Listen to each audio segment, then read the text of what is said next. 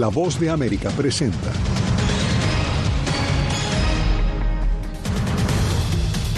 Nueva caravana con miles de migrantes atraviesa México con rumbo a Estados Unidos. Noviembre rompe récords de cruces irregulares a Estados Unidos según autoridades fronterizas. Además, más de 100 muertos marcaron el fin de semana de la Navidad en Gaza. Y Estados Unidos ataca a militantes en Irak en respuesta a agresión con drones.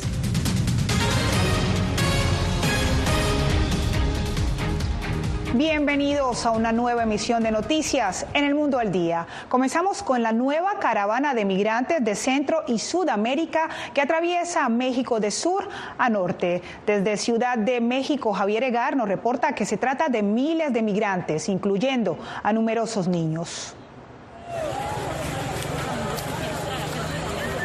Pasaron la Navidad caminando por las calles.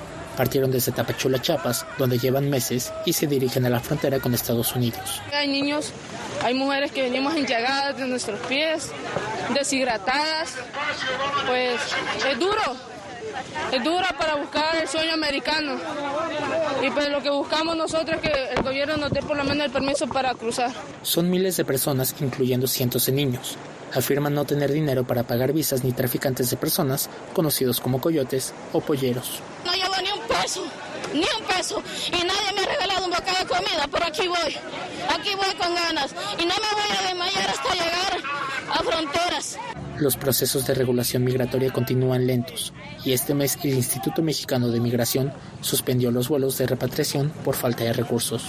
Vamos a intentarlo las veces que sea necesario hasta que alguien de Estados Unidos a quien corresponda se le, se le dé eso de darnos el apoyo. Solamente pedimos lo que está en la ley, entrega de documentos para estar de manera regular en el país. Pero la situación de estas personas se vuelve cada vez más difícil, ya sin dinero y con pocas esperanzas. Algunos se preguntan si algo cambiará con la visita del secretario de Estado estadounidense, Anthony Blinken, a México este miércoles. Javier Gar, Voz de América, Ciudad de México. Mientras tanto, noviembre marcó récord de cruces ilegales hacia Estados Unidos, esto según las autoridades fronterizas. Casi 250 mil personas cruzaron ilegalmente hacia Estados Unidos el mes pasado. Nos conectamos con la Casa Blanca, donde se encuentra nuestra compañera Paula Díaz. Paula, ¿qué tal? Una llegada masiva que ha generado una crisis fronteriza y ha obligado a Washington a tomar acciones. Cuéntanos, ¿cuál es el punto de la frontera por donde están entrando más estos migrantes? Así es, Divalicet, 242 mil migrantes sin la debida documentación entraron al país tan solo en noviembre, una cifra sin precedentes. Y las autoridades fronterizas consideran que los números de diciembre pueden aumentar, pero la mayoría de ellos están entrando por el sector Tucson, en Arizona, donde la patrulla fronteriza ha procesado a 64 mil personas. Cientos de migrantes pasaron la mañana de Navidad en Arizona, en la frontera entre Estados Unidos y México, esperando ser recogidos y procesados por agentes de la patrulla fronteriza. Y es que las autoridades fronterizas revelan que tan solo en noviembre procesaron a 242.418 migrantes, un número récord de personas que llegan sin documentos a Estados Unidos. Nivel de análisis o forma de pensarlo, que siempre nosotros hemos visto que cuando hay una lo que yo llamo inestabilidad política o inseguridad sobre las políticas, eso suele generar o un freno en la migración o un aumento en la migración. La activista explicó que generalmente por estas fechas de fin de año los cruces de indocumentados disminuyen porque prefieren pasar las fiestas en su tierra con sus seres queridos, pero este año es atípico y los cruces están batiendo récords. El presidente de Estados Unidos, él tiene que que en realidad ayudarnos, ayudarnos como migrantes, como migrantes que somos. Las cosas, nosotros de Estados Unidos solo vamos a, la mayoría de migrantes que usted mira, hay personas que lo más que van por cinco años, cuatro años, seis años, siete años, nada más. Un grupo de 276 personas de India regresó este lunes a su país después de que el avión a bordo del que viajaban a Nicaragua fuese retenido durante una parada en Francia para investigar un posible tráfico de personas. La agencia Reuters reportó que dos de los 303 pasajeros permanecen en Francia en calidad de testigos protegidos.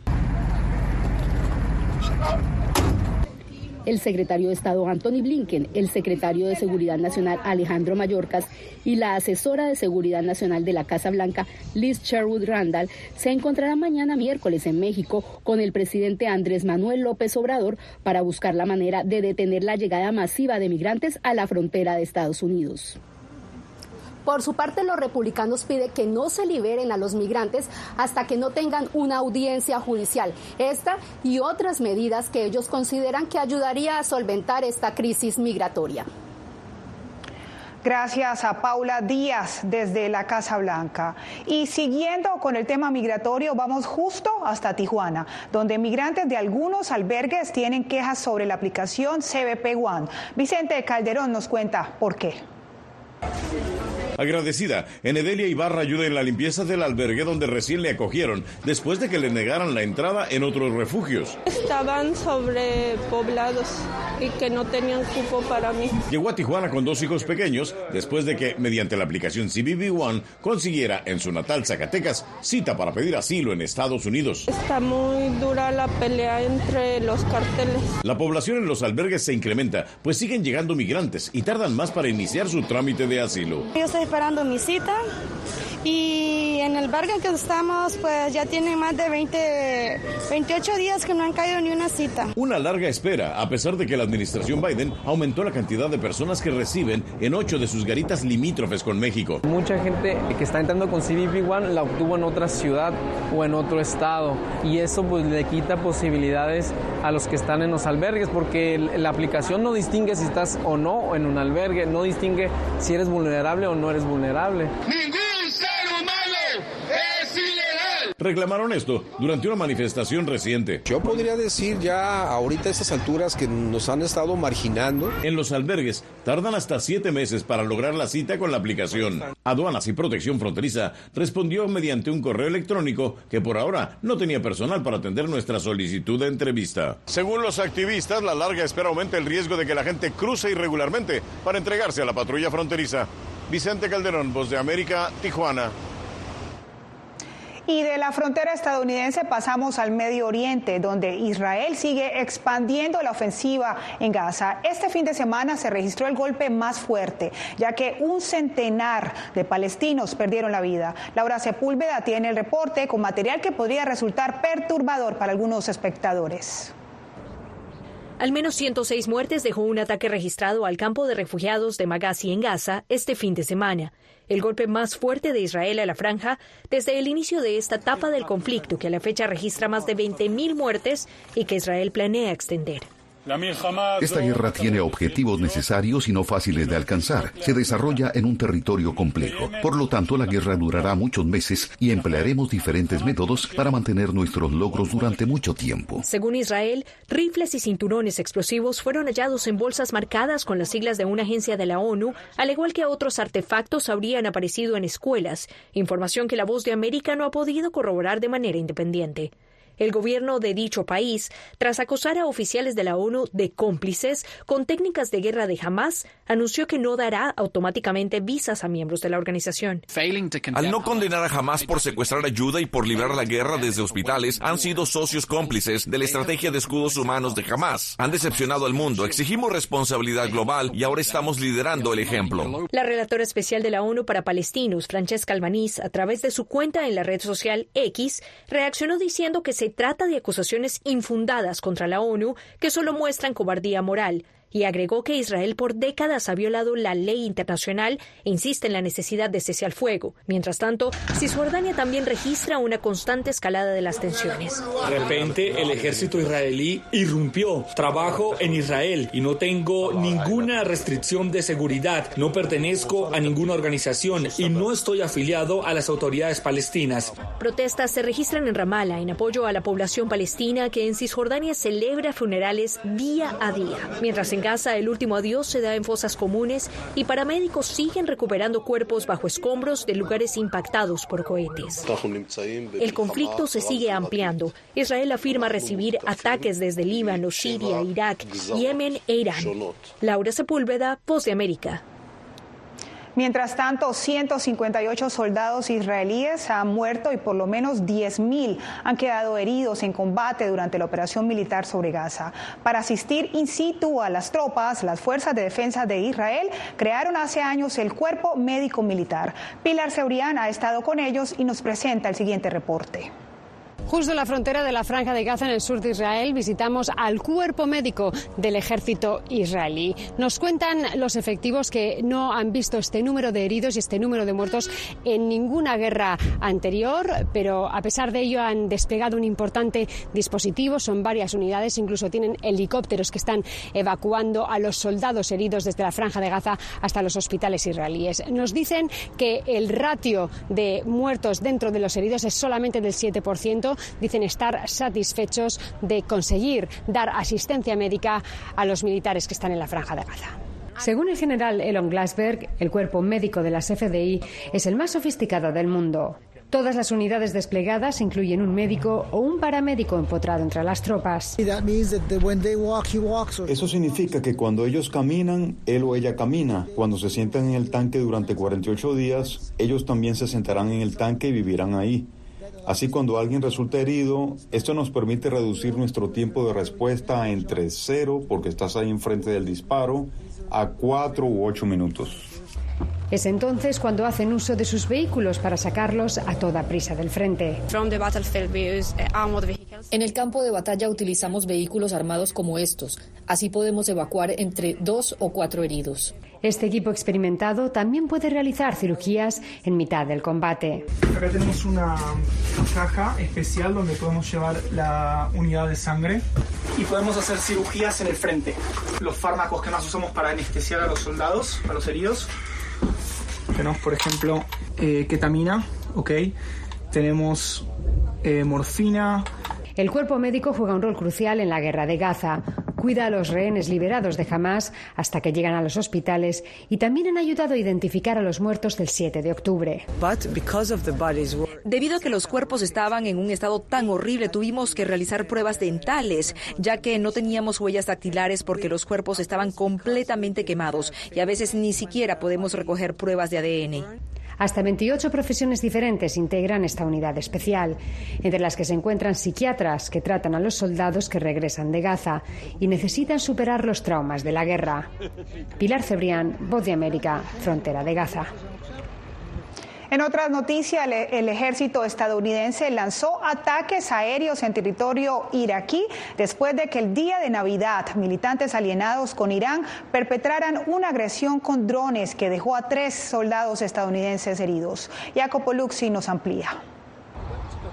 Estados Unidos llevó a cabo ataques aéreos este lunes y martes en Irak, matando a militantes y destruyendo tres instalaciones utilizadas por grupos afiliados con Irán, que habían estado apuntando a tropas estadounidenses y de la coalición, según el Pentágono. Estos bombardeos tienen como objetivo responsabilizar a los elementos directamente culpables de los ataques contra las fuerzas de la coalición en Irak y Siria y degradar su capacidad para continuar los ataques. Siempre protegeremos nuestras fuerzas. Estados Unidos dijo que ningún fue afectado. Las rondas aéreas en Irak fueron en respuesta a la serie de ataques, incluido uno con drones en el día de Navidad en la base aérea de Erbil, por parte de miembros del grupo llamado Kataib Hezbollah. Frente al ataque que hirió a tres militares estadounidenses, uno de ellos gravemente, el presidente Joe Biden ordenó al secretario de Defensa, Lloyd Austin, responder de manera proporcional. Mis oraciones están con los valientes estadounidenses que resultaron heridos. El Pentágono dijo que desde el inicio de la guerra entre Israel y Hamas han ocurrido más de 100 ataques contra las tropas estadounidenses y de la coalición en Irak y Siria. La Casa Blanca culpa a Irán de estos ataques y aseguró que de continuar, Estados Unidos responderá.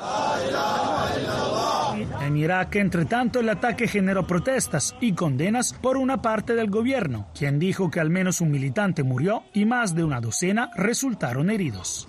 Jacopo Luzzi, Voz de América.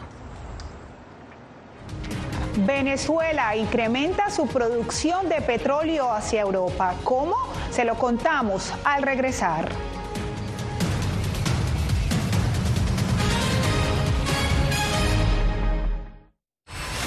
Hay un dicho sobre Chile. Periodismo, la prensa libre importa, una coproducción de La Voz de América y Mega Noticias. En Chile hay libertad de expresión, pero que no hay donde expresarla. Disponible en vozdeamerica.com. ¿Quieres mantenerte informado de primera mano? Únete a nuestro canal de WhatsApp, lo que ocurre en Estados Unidos, América Latina y el mundo, directamente a tu celular. Escanea el código que ves en pantalla y conéctate con las noticias para recibir información veraz y balanceada. Noticias de última hora, reportes originales y verificación de información. Porque en La Voz de América, la prensa libre importa. Soy Jorge Agobián, corresponsal de La Voz de América en la Casa Blanca. Nuestro trabajo es conectar a Latinoamérica con Washington. Aquí somos la voz, oídos y ojos de nuestro continente para reportar lo que se decide en Estados Unidos e impacta en nuestros países. Traemos a esta sala de prensa las preguntas que la gente se hace y hablamos en un lenguaje sencillo para explicar las políticas globales, sus defensores y detractores. Y lo entregamos a nuestra audiencia para que saque sus propias conclusiones. Porque en La Voz de América, la prensa libre importa. Siento miedo de ejercer periodismo. Periodismo. La prensa libre importa. Una coproducción de La Voz de América y Teleamazonas. Siento miedo de decir que soy periodista. Disponible en vozdeamerica.com. ¿Cómo decidió este grupo de hombres no acabar con la civilización? Presentamos de Yalta a Malta, una serie documental que analiza las relaciones y amistades entre los líderes de la Guerra Fría cómo interactuaron, cuándo se conocieron y llegaron a discutir el destino del mundo. Es un lado de la historia que usted necesita ver. De Yalta a Malta. Vean los cinco episodios ahora mismo en VOA Plus.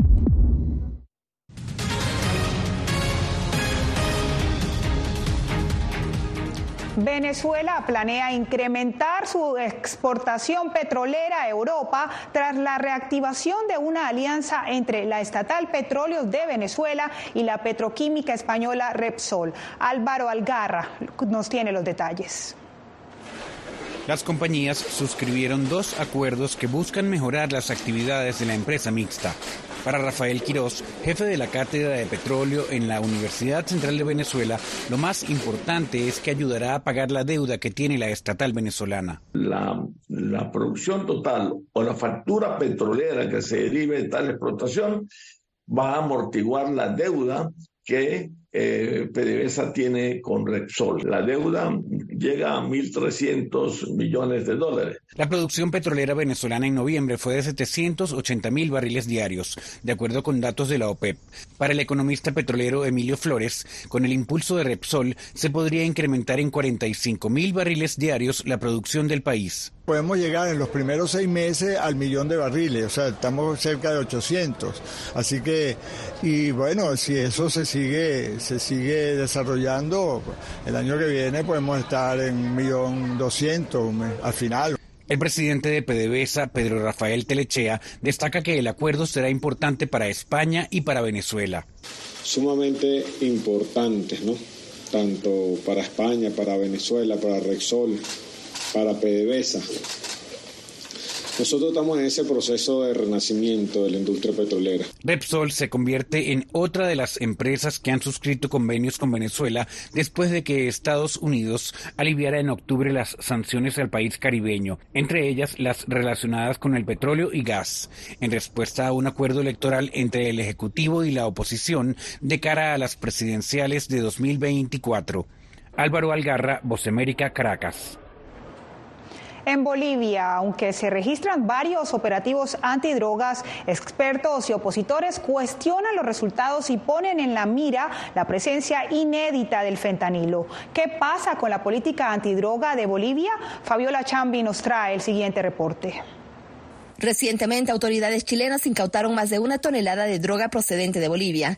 El operativo Corona de Uruguay desmanteló una red boliviana de tráfico de drogas y en los primeros cinco meses de este año, España, Brasil y Paraguay detectaron cinco narcovuelos también con origen boliviano. La frontera de Bolivia es amplia y estratégica, y aunque los operativos son cada vez más frecuentes, hay cuestionamientos sobre la política antidrogas del gobierno del presidente Luis Arce. No hemos visto, eh, por ejemplo, que se detengan peces gordos del narcotráfico, no hemos visto grandes estructuras eh, de organizaciones criminales eh, siendo desarticuladas, desbaratadas. En los tres últimos años, en la región del Chapare, departamento de Cochabamba, los laboratorios de cristalización de cocaína se duplicaron y las fábricas crecieron un 10%. Según el ministro de Gobierno Eduardo del Castillo, la pasta base llega a Bolivia por lo general desde Perú. En esta zona del país llegaban avionetas desde la República del Perú, aterrizaban en esta zona con pasta base de cocaína y en inmediaciones tenían laboratorios de cristalización de cocaína. La lucha antidroga también es centro del debate político boliviano,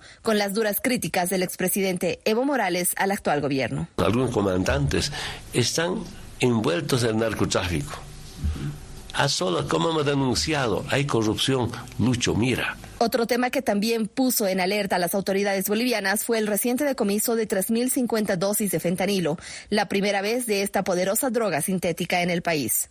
Fabiola Chambi, Voz de América, Bolivia. En El Salvador, pese a contar con una moderna biblioteca, sus usuarios no pueden permanecer en ella. La razón se la contamos al regresar.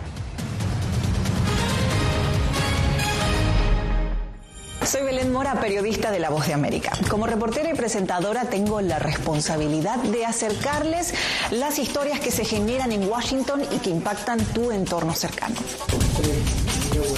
Desde perspectivas diversas en un ambiente informativo en constante evolución que pone a prueba y nos hace poner en la balanza nuestros valores profesionales, te presentamos información veraz, porque en La Voz de América la prensa libre importa.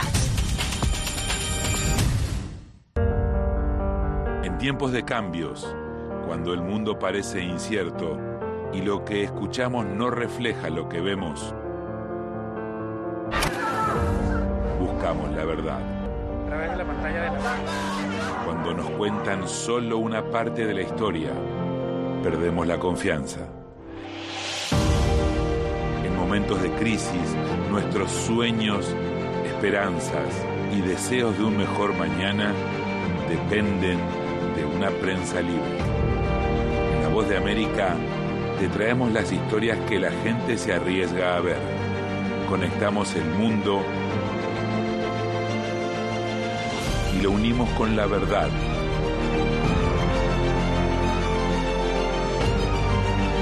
En La Voz de América te presentamos el panorama completo.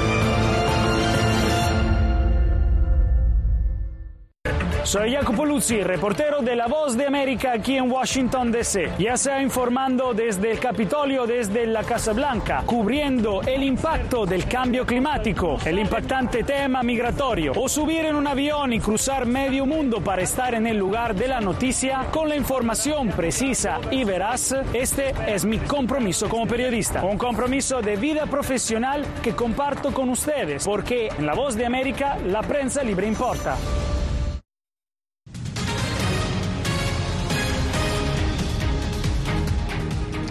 El Salvador ya cuenta con su biblioteca nacional, pero los usuarios todavía no pueden permanecer en sus instalaciones. Claudia Saldaña nos explica las razones y nos cuenta la única manera en que se puede acceder a la institución. Desde que fue inaugurada hace casi un mes, la Biblioteca Nacional de El Salvador, Binaes, ha recibido a más de 100.000 visitantes, tanto nacionales como extranjeros. Se ha convertido en un atractivo de la capital. Es una atracción, al menos para los salvadoreños y, y uno que otro extranjero también viene por aquí a, a ver y, a querer conocer. Nosotros venimos desde el oriente del país. Es una bendición y es, y es algo que hay que de verdad poner en desarrollo para las nuevas generaciones. Los jóvenes necesitan realmente esto. Saben que aún no pueden quedarse a leer, pero a algunos no les importa hacer la fila para entrar. No, no me importa. Vale la pena hacer la fila. Creo que después con el tiempo ya se va a poder venir con más paciencia y tiempo a leer un buen libro. La biblioteca, construida gracias al apoyo de China, tiene capacidad para más de 360.000 libros. El editor literario Eric Lemus espera que no solo contenga libros nuevos, sino también la colección bibliográfica histórica que albergaba el antiguo local.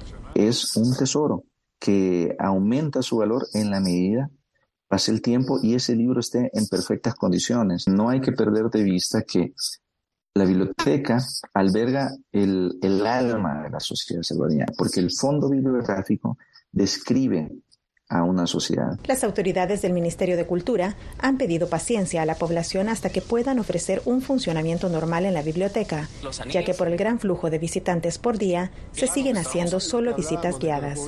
Claudia Saldaña, Voz de América, El Salvador. Guatemala abre una ventana al pasado de 3.000 años para mostrar la historia de los mayas. En segundo, hacemos un viaje a esa civilización.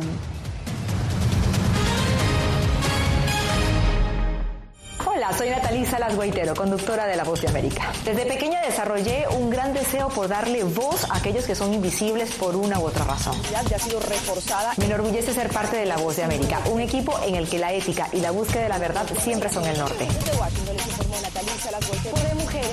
Ser periodista es una gran responsabilidad porque somos defensores de principios de libertad y para mantenerlos, la prensa libre importa.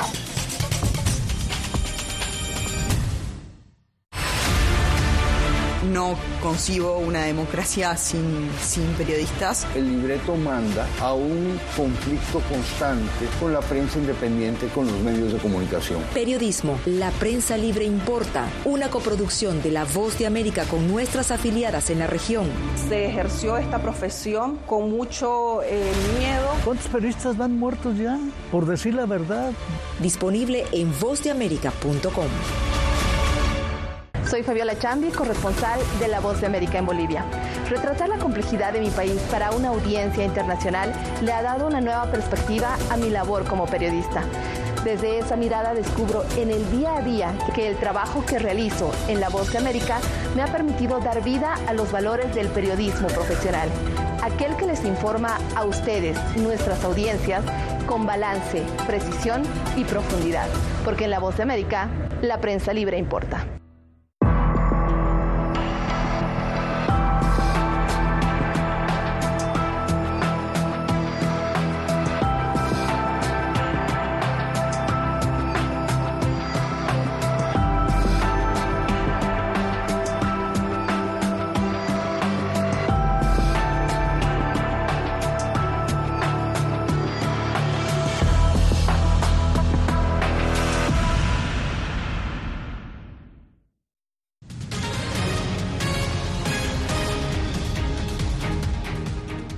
Guatemala abrió una puerta al pasado de más de 3.000 años con una muestra sobre el legado cultural maya, donde se pueden apreciar desde su escritura hasta la observación de astros. Eugenia Sagastume nos cuenta. La civilización maya es considerada una de las más importantes en el mundo por su desarrollo en la escritura, la invención del cero, sus aspectos calendáricos y la observación de los astros. Este museo resume cómo vivieron los mayas desde el periodo preclásico podemos encontrar esculturas, estelas, monumentos y sobre todo material cerámico que nos va a narrar la historia de esta población.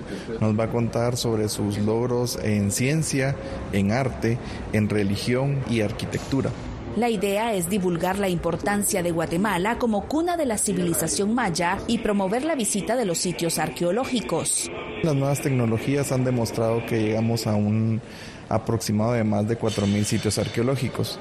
Más conocido es Tikal, ubicado en Petén, y en este museo se relata cómo fue encontrada la tumba de uno de sus reyes. En esta sección podemos encontrar figurillas con formas humanas que son a manera de ofrenda encontradas en la tumba del gobernante de Tikal, Chancawil. quien fue rey desde el año 682 al 734 después de Cristo. Uno de muchos relatos históricos que atraen a turistas el adentrarse más a esta historia y es fascinante. El museo expone más de 500 piezas originales que datan desde el año 2500 a.C. y que muestran el esplendor de la civilización maya hasta la época actual. Eugenia Sagastume, Voz de América, Guatemala. Y esta semana Colombia vibra al ritmo de salsa. Inicia la Feria de Cali, el evento cultural más importante de la ciudad, de donde por varios días bailarines de diferentes escuelas de salsa lucen trajes coloridos y desfilan por las calles en una fastuosa celebración de identidad cultural. El evento atrae a miles de entusiastas de la salsa de todo el mundo. Así que al ritmo de salsa nos despedimos en el mundo al día. Con mucho gusto les acompañó Diva Cash.